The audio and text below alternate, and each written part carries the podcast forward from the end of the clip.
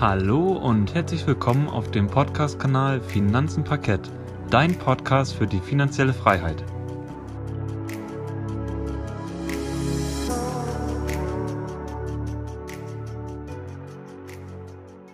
Schön, dass du wieder eingeschaltet hast bei unserem Podcast Finanzen Parkett. Dieser Podcast wird dir präsentiert von Gerrit und Yannick und unser Ziel ist es, die Altersvorsorge und die Aktienkultur in Deutschland aktiv zu fördern und weiter auszubauen und neue Menschen zu erreichen. Und in dem heutigen Podcast soll es um ein sehr, sehr spannendes Thema gehen. Und zwar wollen wir dir fünf tolle Aktien aus der Nachhaltigkeitsbranche vorstellen oder Aktien, die sich als nachhaltig bezeichnen können. Und heutzutage kann man ja, ja, es ist immer schwieriger mit gutem Gewissen zu investieren. Da, ja, da, da sind wir auf jeden Fall auch der Meinung von wahrscheinlich von vielen Investoren. Das gute Gewissen spielt beim Investieren auch immer eine größere Rolle mittlerweile und deshalb ist es auch wichtig, hier gut zu differenzieren. Ich kenne viele Menschen, die kehren auch immer die Aktien über einen Kamm und sagen, ey, diese ganzen Unternehmen und Aktien sind alle schlecht, die gehen einmal alle nur auf Shareholder Value und die wollen absolut immer nur den höchsten Profit rausholen und so weiter. Deshalb wollen wir jetzt auch heute mal ein bisschen da, da aufklären und auch sagen, dass es auch gute Unternehmen gibt. Und zwar, ja, das Problem ist halt, dass es auch schwarze Schafe gibt, darauf werde ich jetzt mal kurz eingehen, die halt auch dann die Umwelt stark belasten und ihre Mitarbeiter ausbeuten. Das kennen wir alles. Zum Beispiel, wenn ich mir das Unternehmen wie Rio Tinto anschaue, ich meine, Gerrit, da stimmst du mir zu, es wird es wahrscheinlich nicht den besten Ruf haben, oder? Rio Tinto glaube ich nicht. Und ich glaube, Shell wird auch ein schlechter Ruf nachgesagt, meiner Meinung nach, weil es halt ein Ölkonzern ist, ne? Genau, ja. Und ganz wichtig auch an der Stelle hier nochmal, also es gibt Unternehmen, bei denen steht quasi der Profit an erster Stelle. Aber man sollte auch hier ganz klar nochmal die Investoren, die da investiert sind, jetzt nicht irgendwie, ja, runterreden oder sowas oder schlecht reden. Und wir, wir wollen das auf jeden Fall hier auch nicht machen in dem Podcast. Wir wollen jetzt hier niemand irgendwie verurteilen oder sowas. Für mich ist es immer so, man muss sich persönlich damit abfinden. Man muss sich persönlich damit klaren sein, man investiert in etwas oder man unterstützt etwas, das jetzt eventuell nicht so toll ist aber kann trotzdem ein Investment Case sein. Und daher muss man sich immer die Frage selber stellen, ob man das Ganze moralisch vertre äh, vertreten kann.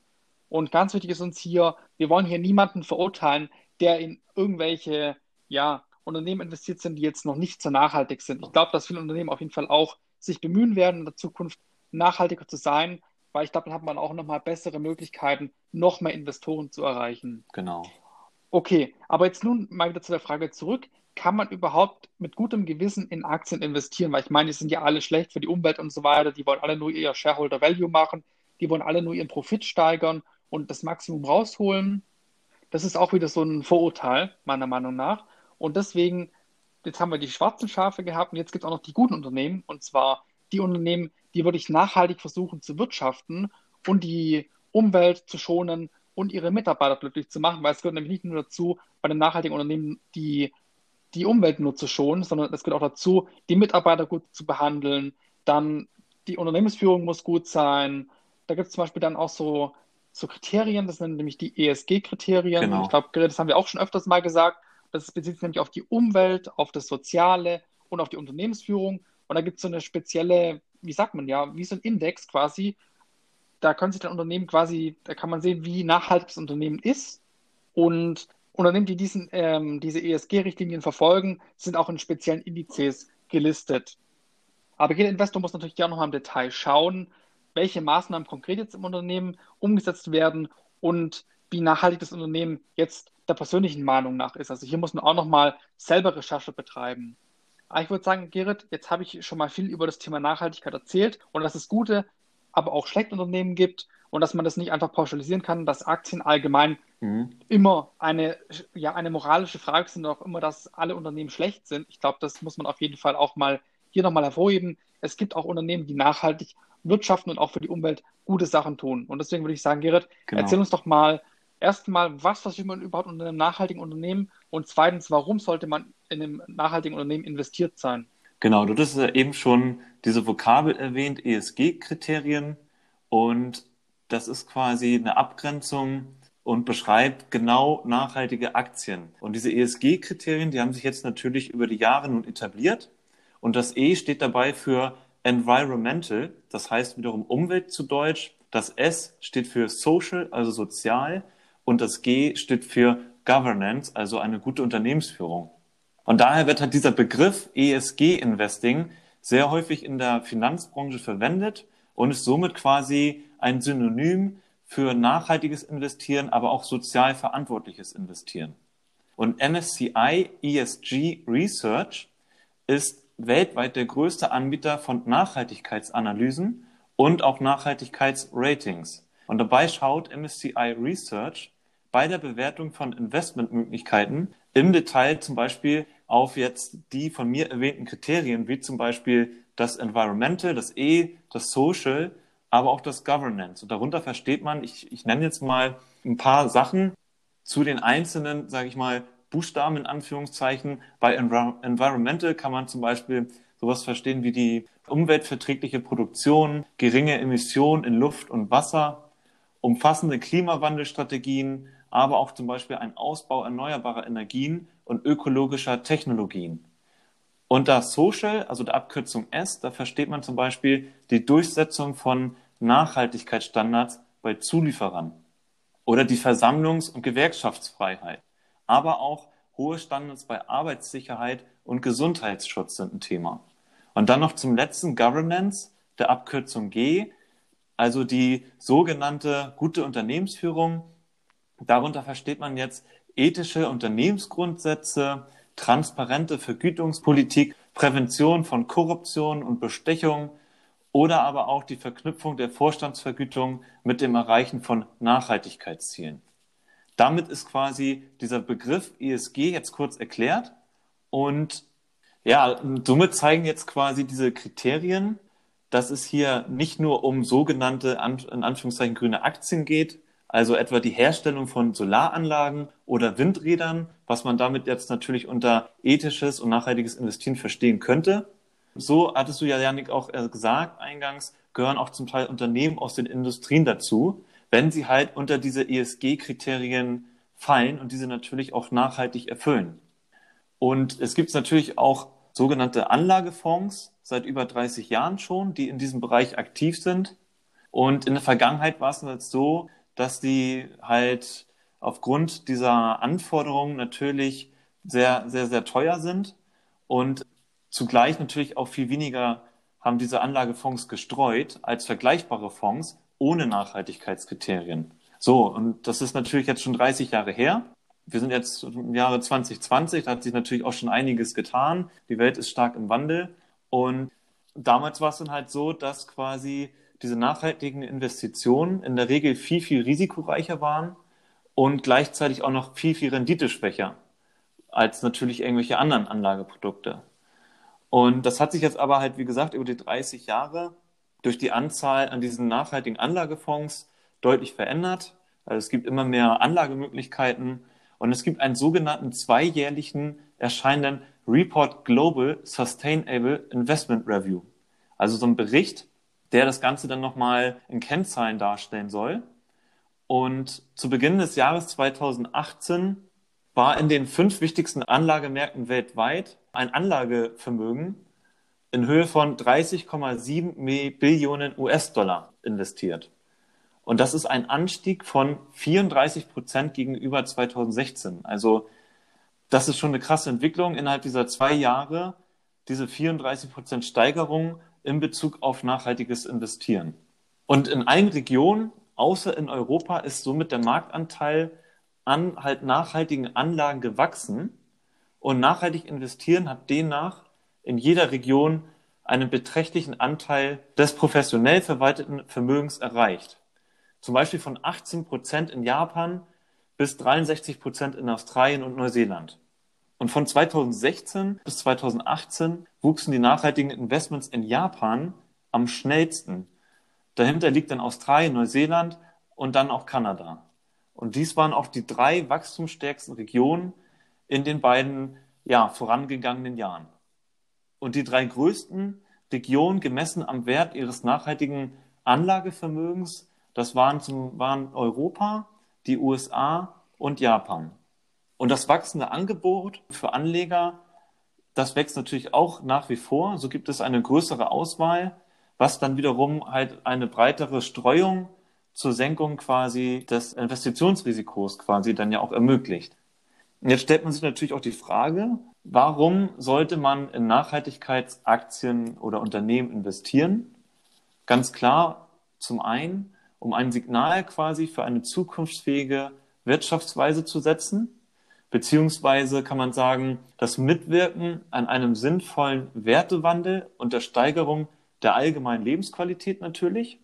Dann natürlich die Förderung von Projekten, Unternehmen und die Staaten, die einen positiven Beitrag natürlich für die Gesellschaft und für die Umwelt leisten möchten. Und um zum einen natürlich den Geldhahn für nicht zukunftsfähige Aktivitäten natürlich zu senken bzw. zu drosseln. Also da gucke ich dann mal Investitionen in, in Ölunternehmen oder sowas oder in Rüstungskonzerne. Ich denke, die beiden Fragen, was sind nachhaltige Aktien und warum sollte man in nachhaltige Aktien investieren, denke ich mal, haben wir jetzt an dieser Stelle auch mhm. ausführlich ja, erläutert. Und ich würde sagen, Janik, wir gehen jetzt langsam mal zu unseren Top 5 Nachhaltigkeitsaktien über. Da haben wir ja auch aus jeder Branche was dabei, zum Beispiel dem Recycling, dann ähm, eine Eisenbahngesellschaft haben wir im Portfolio. Dann haben wir aber auch noch aus dem Fahrzeugbereich einen Hersteller oder auch zwei jetzt mitgebracht. Der eine bezieht sich mehr eher so auf, auf ich sag's mal so, eher kleine Bauteile. Ich will jetzt nicht hier viel zu viel vorwegnehmen. Das andere sind größere Maschinen. Und zum Schluss haben wir das fünfte Unternehmen, das kommt dann aus dem Lebensmittelbereich. Also aus jeder Branche haben wir jetzt hier ein Unternehmen im Portfolio, was wir euch gerne vorstellen möchten, was halt auch unter anderem unter diese Nachhaltigkeitsaspekte fällt. Und ich würde sagen, ich starte an der ersten Stelle jetzt mal mit Waste Management. Gerd, ich würde noch ganz gerne eine Ergänzung ja. machen zu dem Thema, warum man investieren sollte in nachhaltige Aktien. Es ist zum Beispiel auch so, dass man durch dieses, durch diese nachhaltige ja, Wirtschaft und so weiter und auch durch diese nachhaltigen Unternehmen natürlich auch nochmal diesen Klimazielen, die sich jetzt auch dann zum Beispiel Europa gesetzt hat, mit dieser Zwei-Grad-Regelung und so weiter, dass man da eher diese Anreize schaffen kann, weißt du, für, für Unternehmen, dass die quasi dann Zugang bekommen für exklusive Kapitalmärkte die dann quasi noch besser an Kapital rankommen, als Unternehmen, die zum Beispiel jetzt nicht mhm. nachhaltig sind. Mhm. Weißt du, ich bin immer so ein Mensch, ich, ich schaffe lieber Anreize, anstatt ich Sa Sachen verbiete. Genau, weißt du? ja, bin ich auch ein Das ist nämlich von. viel besser, weil immer Sachen zu verbieten, ich glaube, da geht immer viel Geld verloren auf der Strecke und da profitiert keiner davon im Endeffekt. Und ich will jetzt hier keine Kritik oder sowas äußern an auch diesen ganzen Umweltdemonstrationen und so weiter. Ich glaube, es hat auch nochmal dazu nochmal aktiv bewogen, dass Unternehmen sich auch nochmal aktiv mehr damit beschäftigt haben, ja, dass sie nachhaltiger in wirtschaften und so weiter und dass sie sich darauf vorbereiten. Aber klar, man, man kann nicht immer alles durch den Staat regulieren. Man muss auch mal die Wirtschaft arbeiten lassen. So sehe ich das. Und hier sehe ich auch das Thema Anreize als viel wichtiger als das Thema dann Verbote aktiv durchzusetzen. Und ich glaube, sowas ist doch schon mal eine ganz gute Möglichkeit, ja, diese, diese schwarzen Schafe im Endeffekt momentan jetzt mal aussortieren und dass man halt quasi diesen exklusiven Kapitalzugang hat, dann durch diese ähm, ESG-Richtlinien. Da gibt es auch noch andere Richtlinien, die dann quasi dann noch in speziellen Indizes, die Unternehmen gelistet sind. Und dann, speziell, dann sind zum Beispiel spezielle ETFs für die da oder spezielle Anleihen. Ich glaube, es gibt dabei auch dann diese Green Bonds von der EZB, dass man quasi auch dann ja diesen, diese, diesen exklusiven Zugang hat. Genau. Das ist, glaube ich, nochmal wichtig hier zu sagen an der Stelle, dass Unternehmen auch durch ihre, wenn sie ihre Verhaltensweise anpassen, Vorteile haben können. Natürlich, ja, auf jeden Fall. Genau, das war nochmal meine Ergänzung zu dem Thema. Okay. Dann würde ich sagen, kommen wir noch zu den Unternehmen, oder? Genau. Gut, ich hatte ja schon gesagt, ich starte mit Waste Management. Und ich denke mal, der ein oder andere Zuhörer kennt das Unternehmen auf jeden Fall schon. Das ist halt in der Branche quasi Umwelt- und Recycling tätig, wurde im Jahr 1968 gegründet, hat seinen Hauptsitz in Houston in Texas hat eine derzeitige Marktkapitalisierung von knapp 42 Milliarden Euro. Der Kurs beträgt auch knapp 100 Euro und hat zuletzt eine Dividende für das Jahr 2020 von 1,86 Euro ausgeschüttet und hat eine Mitarbeiteranzahl von knapp 45.000 ja, Menschen. Und Waste Management ist jetzt ein führendes Unternehmen der Abfallwirtschaft in dem nordamerikanischen Raum und somit bietet das Unternehmen halt Müllabfuhrdienste, Mülltransport, die Müllentsorgung, das Recycling, die Umwandlung von Abfall in, in Energie an. Und die Kunden von Waste Management sind ja der private Haushalt, also Janik, du und ich, Firmen, mhm. staatliche Einrichtungen, aber auch andere Müllabfuhrunternehmen und Stromversorger. Und das Unternehmen unterhält quasi eigene Mülldeponien, Zwischenlager, Recyclinganlagen und ist quasi auch zusätzlich über eigene Anlagen in der Energiegewinnung durch Abfälle tätig. Und somit versorgt das Unternehmen mehr als 20 Millionen Haushalte und 2 Millionen Unternehmen in ganz Amerika. Also richtig krass. Und ja, der, der Nettoumsatz teilt sich jetzt nun wie folgt in die einzelnen Aktivitäten auf. Das heißt, von dem Nettoumsatz werden knapp 55 Prozent in der Abfallsammlung, ich sag mal, erwirtschaftet. Dann weitere 21 Prozent in den Deponiediensten. Und vielleicht nochmal ein wichtiger Hinweis, bis Ende 2019, das habe ich rausgefunden, hält Waste Management derzeit 244 Deponien für feste Abfälle und fünf Deponien für gefährliche Abfälle. Dann werden noch weitere rund 10 Prozent in der Abfallsortierung, Verdichtung und den Transfer erwirtschaftet und weitere 6 Prozent oder knapp 6 Prozent sind dann Recyclingsdienstleistungen, so nennt es zumindest das Unternehmen. Und unter anderem damit verdient dann quasi, ich weiß jetzt, ich habe es leider nicht rausgefunden, was andere hier gemeint ist. Da verdient Waste Management dann quasi sein Nettoumsatz mit knapp 10 Prozent. Und dann ähm, ist auch noch zu, zu wissen, wie da die geografische Verteilung ist vom Nettoumsatz in den, äh, ja, die USA, also die Vereinigten Staaten. Da kommen 95 Prozent werden erwirtschaftet und in Kanada werden die anderen 5 Prozent erwirtschaftet. Und auch schön zu wissen ist, das haben wir auch nochmal auf unserem Finanzblog nochmal ein bisschen grafisch dargestellt, wo die Deponien natürlich liegen und wo natürlich auch quasi der Umsatz gemacht wird und unter anderem auch, wie die Dividendenausschüttung in den vergangenen Jahren gewesen ist. Und das kann man natürlich auf unserem Finanzblog dann nochmal im Detail sich nochmal anschauen. Und das kann ich jedem Zuhörer nochmal empfehlen, auf finanzenparkett.de an der Stelle nochmal vorbeizuschauen. Genau, das war's zu Waste Management. Ich würde auch direkt überleiten zu dem nächsten Unternehmen. Das ist nämlich die Canadian National Railway Company. Und wie der Name schon sagt, kommt es aus, dem, aus der Branche Verkehr und Transport und wurde 1918 in Montreal in Kanada quasi gegründet. Die Marktkapitalisierung, die beträgt knapp 67 Milliarden Euro. Der Kurs befindet sich auch um die 94 Euro. Das Unternehmen schüttet auch eine Dividende aus von knapp 1,13 Euro und beschäftigt 26.000 Mitarbeiter. Die Canadian National Railway Company ist nun Besitzer der kanadischen Eisenbahngesellschaft, die wiederum Canadian National Railway heißt und welche halt auf den Eisenbahnverkehr der Nord- und Südstrecke Kanadas spezialisiert ist. Natürlich sind auch West- zu Ost-Transfers möglich und das Unternehmen steht in Verbindung mit allen wichtigen Seehäfen Kanadas Nord- und Nordamerikas, um halt einen reibungslosen Gütertransport natürlich gewährleisten zu können. Und darunter gehören zum Beispiel Vancouver, Montreal, aber auch New Orleans. Und so verbindet quasi die Canadian National Railway den Atlantik, den Pazifik, aber auch den Golf von Mexiko miteinander. Und zu den transportierten Gütern da kann man sich zum Beispiel vorstellen, zählen Brennstoffe und Chemikalien, Futter, Düngemittel, Metalle, Mineralien, aber auch irgendwelche Forstprodukte und natürlich auch Autos. Und das Unternehmen unterhält das größte Eisenbahnnetzwerk Kanadas und das einzige transkontinentale Netzwerk in Nordamerika. Und rund 75 Prozent der US-Bevölkerung und alle wichtigen kanadischen Märkte werden durch das Unternehmen beliefert. Zentrale Städte, die natürlich auch von dem Unternehmen bedient werden, sind zum Beispiel Toronto, Chicago, Buffalo, Detroit, Memphis und aber auch Jackson. Und auch hier würde ich ganz gerne nochmal auf unseren Finanzblog finanzenparkett.de verweisen. Da haben wir natürlich auch nochmal die Ziele für nachhaltige Entwicklung aufgeführt von dem Unternehmen Canadian National Railway. Und da haben wir auch nochmal, oder ich habe zum Beispiel über die, über die Investors Presentation habe ich quasi auch das Schienennetz ausfindig machen können. Und das haben wir dann natürlich auch da nochmal grafisch dargestellt. Okay, habe ja jetzt, wie gesagt, zwei Unternehmen zum Thema Nachhaltigkeit vorgestellt. Und Yannick, ich würde jetzt quasi dir jetzt das Wort geben, dass du die nächsten drei Unternehmen doch einmal vorstellst und, ah ja, gerne was dazu erzählst. Genau, das werde ich auch gleich machen. Und zwar, jetzt haben wir noch drei spannende Unternehmen im Petto. Also wir sind noch nicht mal bei der Hälfte angelangt.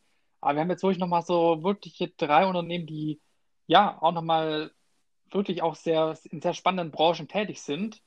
Und ich würde auch mal anfangen mit dem ersten, und zwar ist es Shimano. Ich glaube, Shimano kennen wahrscheinlich die meisten vom Fahrrad wahrscheinlich. Und zwar einmal gibt es da ja das Thema, dass man hier die Schaltung hat oder die Bremsen kommen auch teilweise von Shimano. So kenne ich Shimano. Aber das Unternehmen ist ja wirklich sehr, sehr groß. Und zwar, das Unternehmen hat eine Marktkapitalisierung von 15,5 Milliarden Euro und der Kurs steht momentan bei 170 Euro ungefähr.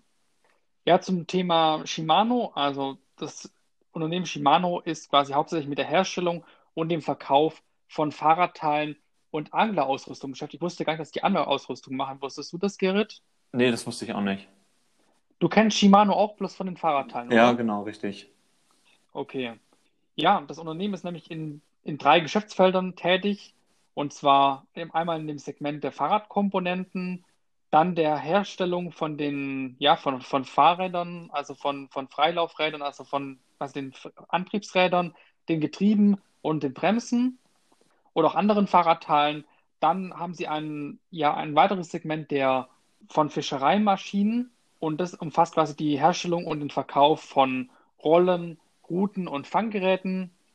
Und das andere, das dritte Segment beschäftigt sich mit dem Thema Sonstiges und das ist quasi die Herstellung und der Vertrieb von Produkten rund um das Thema Rudern. Also anscheinend sind auch beim, beim Thema Rudern tätig und sie sind auch zum Beispiel in dem Segment der Logistik tätig anscheinend.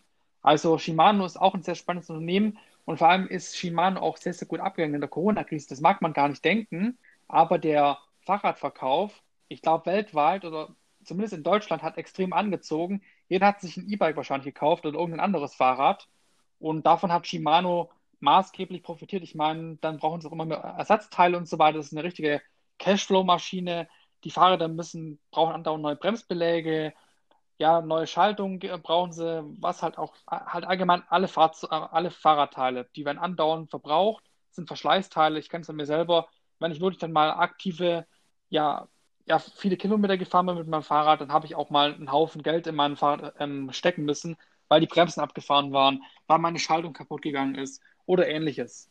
Also da kann man richtig gut Geld damit machen. Genau, dann kommen wir zur nächsten Aktie und zwar das ist Beyond Meat. Ich glaube, das müssen wahrscheinlich auch viele kennen. Das ist ja ein Unternehmen, das sich auf das Thema ja, Fleischersatzprodukte spezialisiert hat. Und das Flaggschiffprodukt von dem Unternehmen ist nämlich der Beyond Burger. Und das ist ein auf pflanzlicher Basis hergestellter Burger, der im Geschmack nicht mehr beziehungsweise kaum noch von einem echten Burger zu unterscheiden ist. Ich weiß nicht, habe ich dich das schon mal gefragt?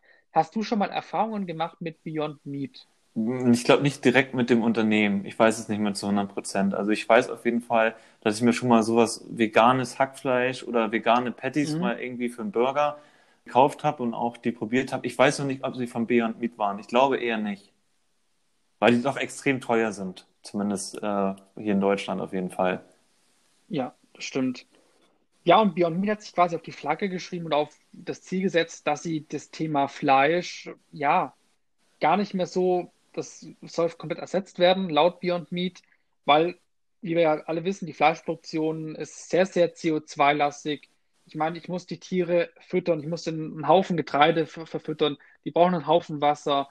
Und Beyond Meat macht quasi aus diesen Zutaten, die diese Tiere dann essen, im Endeffekt schon diesen Burger. Also braucht man dieses Tier eigentlich gar nicht mehr dafür töten. Und das ist natürlich dann auch nochmal so ein Thema, dass sie der Umwelt damit etwas Gutes tun. Und auch ein Merkmal von diesen, von diesen Burger Patties beispielsweise die Konsistenz, aber die Farbe und auch die Brat Brateigenschaft. Also es sind nicht irgendwelche grünen, grünen Patties oder so, sondern die sehen halt auch wirklich aus wie Fleisch. Und die Braten, der, ja, der, das Thema, wenn du, das, wenn du diesen Burger dann auf dem Grill hast oder in der Pfanne hast, das sieht auch wirklich aus wie Fleisch. Also ist alles da, dieses Blut und so weiter. Das machen sie, glaube ich, mit roter Beet oder so. Ich bin mir da gar nicht ganz sicher. Also die Nachfrage nach den Produkten von Beyond Meat ist extrem hoch. Und deshalb ist die Aktie auch in den letzten, ja, in den letzten Jahren, nämlich 2019, extrem nach oben geschossen. Ich glaube nämlich auf jenseits der 200 Euro. Aber ist dann auch wieder ordentlich runtergekommen. Ich glaube mal auf 97 Euro wieder oder so. Also die haben ordentlich auch wieder an Kurs eingeboost. Das Unternehmen war auch einfach überbewertet. Ich glaube, die hatten in 2019 einen Umsatz, oder in 2018 war es, einen Umsatz von 200 Millionen Dollar gemacht und aber eine Bewertung an der Börse gehabt von, glaube ich, über 11 Milliarden Dollar. Also es hat irgendwann nicht mehr ganz zusammengepasst. Und deswegen, ja, da hat man eigentlich fast darauf wetten können, ja. dass die Aktie irgendwann das Übergewicht bekommt und hat sie auch dann bekommen. Ich glaube, Ende 2019 oder was so war es das. Ja, ich kann, ja, ich kann mich auch noch dran erinnern. Ja. Genau, aber ich glaube, momentan ist die Aktie wieder, ähm, hat sich wieder stabilisiert und wir sind bei einem Kurs von 157 Euro und wir haben eine Marktkapitalisierung von 9,8 Milliarden Euro. Also, lieber Zuhörer, ich glaube, Beyond Meat ist auch langfristig gesehen, kann auch ein spannendes Unternehmen sein, auch eine spannende Aktie. Aber da muss man auch immer mal wieder schauen, wie die Bewertung ist, ob die momentan nicht wieder am Überkippen ist und so weiter. Aber ich glaube, Beyond Meat ist auch gut durch die Corona-Zeit gekommen und ich auch viele, zum Beispiel wie, wie McDonalds oder auch Burger King, klopfen mittlerweile, fangen an, bei Beyond Meat an der Tür anzuklopfen und zu fragen, ob man quasi wie eine Art Kooperation machen kann. Ich glaube, sogar McDonald's ist da mittlerweile schon dabei, einen veganen Burger von Beyond Meat zu testen. Oder gibt es den sogar schon? Ich weiß es gar nicht genau.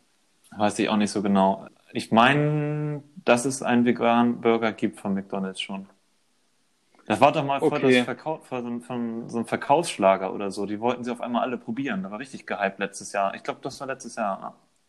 Genau, und wenn du dich jetzt mit dem Unternehmen noch weiter beschäftigst, dann wirst du auch sehen, dass sie jetzt nicht nur diesen Beyond Burger anbieten, sondern sie bieten auch noch andere Produkte an, wie zum Beispiel auch eine Seidenwurst oder sowas, Crumbles und auch Chicken Strips.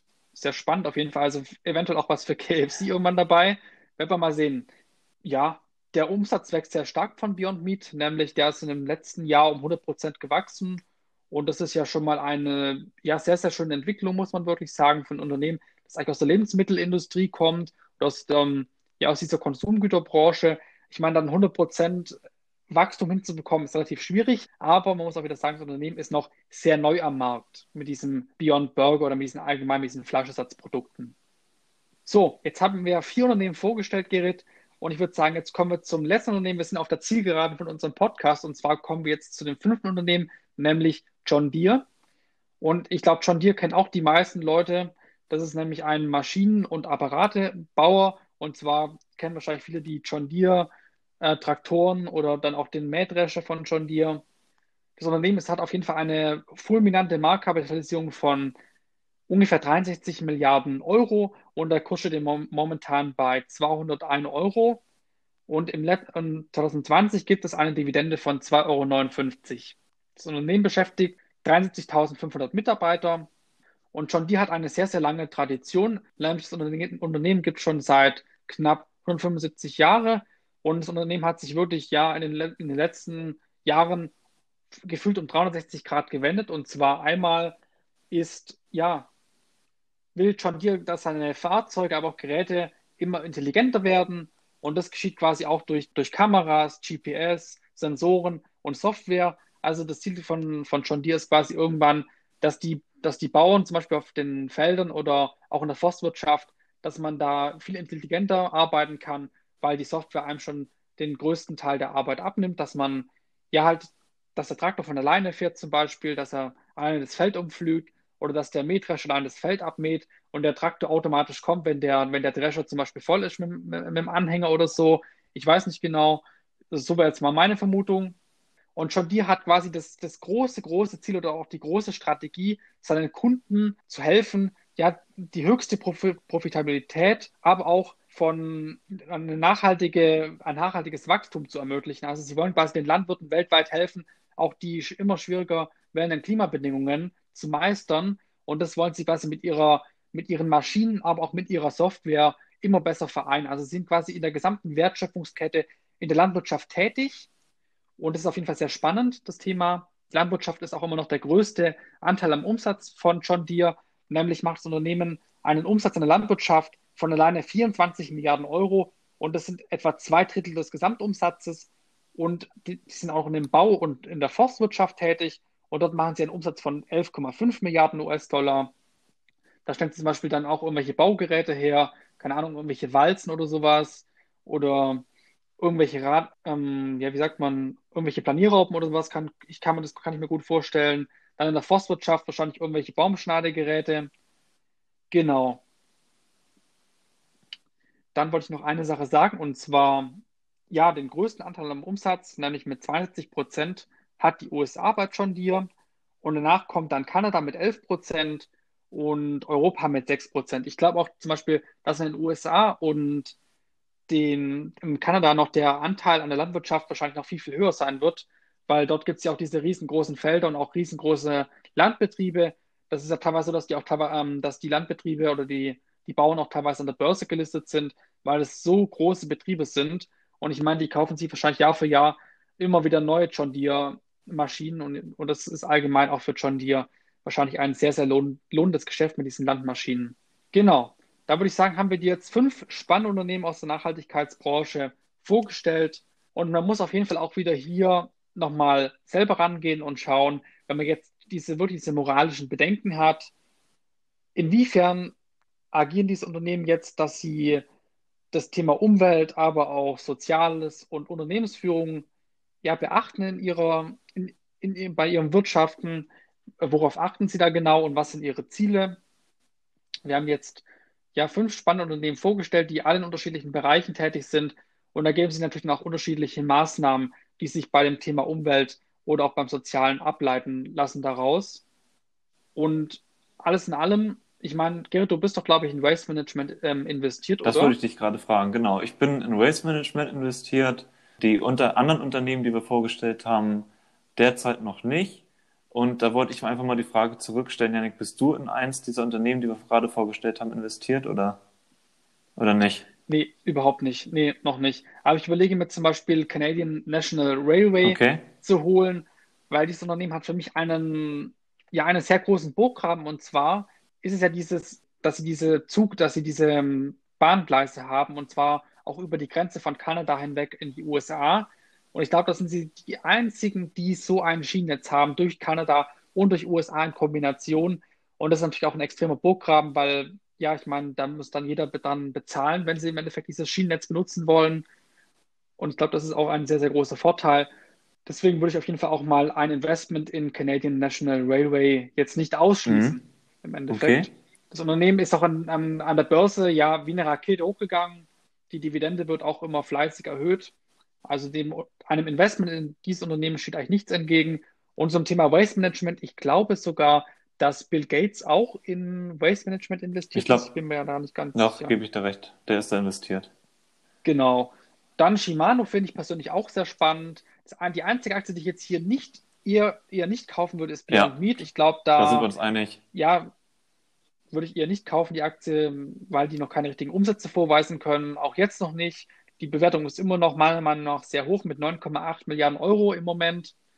Aber ich meine, wenn die Leute das kaufen, ja, ich meine, es gibt immer Leute, die dann den, bei dem Trend mitschwimmen und eventuell liegen wir auch falsch. Ich meine, man muss da auch immer, wie wir, wie wir es ja schon gesagt haben, sowohl beim Thema Nachhaltigkeit als auch beim Thema fundamental oder ja, man muss immer die Aktie selber analysieren. Wir können hier keine Anlageberatung machen. Wir können ja auch nicht sagen, ob die Aktie jetzt deiner Meinung nach die beste nachhaltige Aktie ist. Du musst es selber für dich rausfinden. Genau, das so viel gibt es eigentlich dazu sagen. Man darf auf jeden Fall nicht alle Unternehmen, alle Unternehmen über einen Kamm scheren, dass alle Unternehmen schlecht sind, dass Aktien allgemein schlecht sind, dass man in ein teuflisches System investiert, dass das nur quasi der Shareholder Value, also quasi der Profit im Endeffekt im Vordergrund steht. Ich glaube, da sind wir uns einer Meinung. Da haben die meisten Unternehmen wirklich auch dann mittlerweile schon absolut in die Richtung Nachhaltigkeit gedrängt mittlerweile. Deswegen sehe ich da überhaupt keine Verallgemeinerungs, ja, kein Verallgemeinerungszwang, dass man sagt, alle Unternehmen sind schlecht, die tut der Umwelt nicht gut und unserer, ja, unsere Erde und so weiter. Also das sehe ich jetzt nicht bei allen Unternehmen. Nee, nee, natürlich sehe ich das auch nicht so. Aber der, es gibt einen lustigen Gedanken ähm, von mir gerade und das ist so, jeder, der in einen MSCI World ETF der sich jetzt nicht auf Nachhaltigkeit spezialisiert hat, also ein ganz stinknormaler MSCI World ETF investiert, da musste ich auch Gedanken machen, welche Unternehmen sind da drin. Da sind ja, glaube ich, 1600 äh, oder 2300 Unternehmen drin, in die der ETF ja streut. aus den Industrienationen. Und da sind aber auch wirklich eher Nestle und Coca-Cola drin. unethische Unternehmen dabei und auch Lockheed Martin oder so. Also das muss man sich mal ganz klar genau. bewusst machen.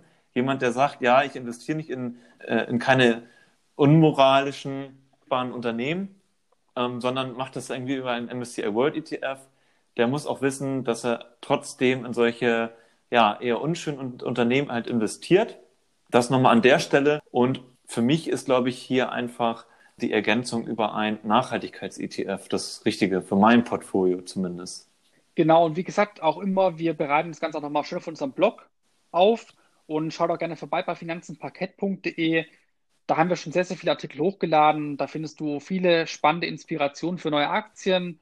Wir stellen dir auch neue, wir stellen dir auch komplette Aktien vor. Also wir machen eine Analyse und eine, eine allgemeine Vorstellung von den jeweiligen Aktien. Also werft auf jeden Fall mal einen Blick auf unseren Blog. Und falls du jetzt weitere Informationen möchtest, kannst du uns auch noch mal gerne auf Instagram kontaktieren.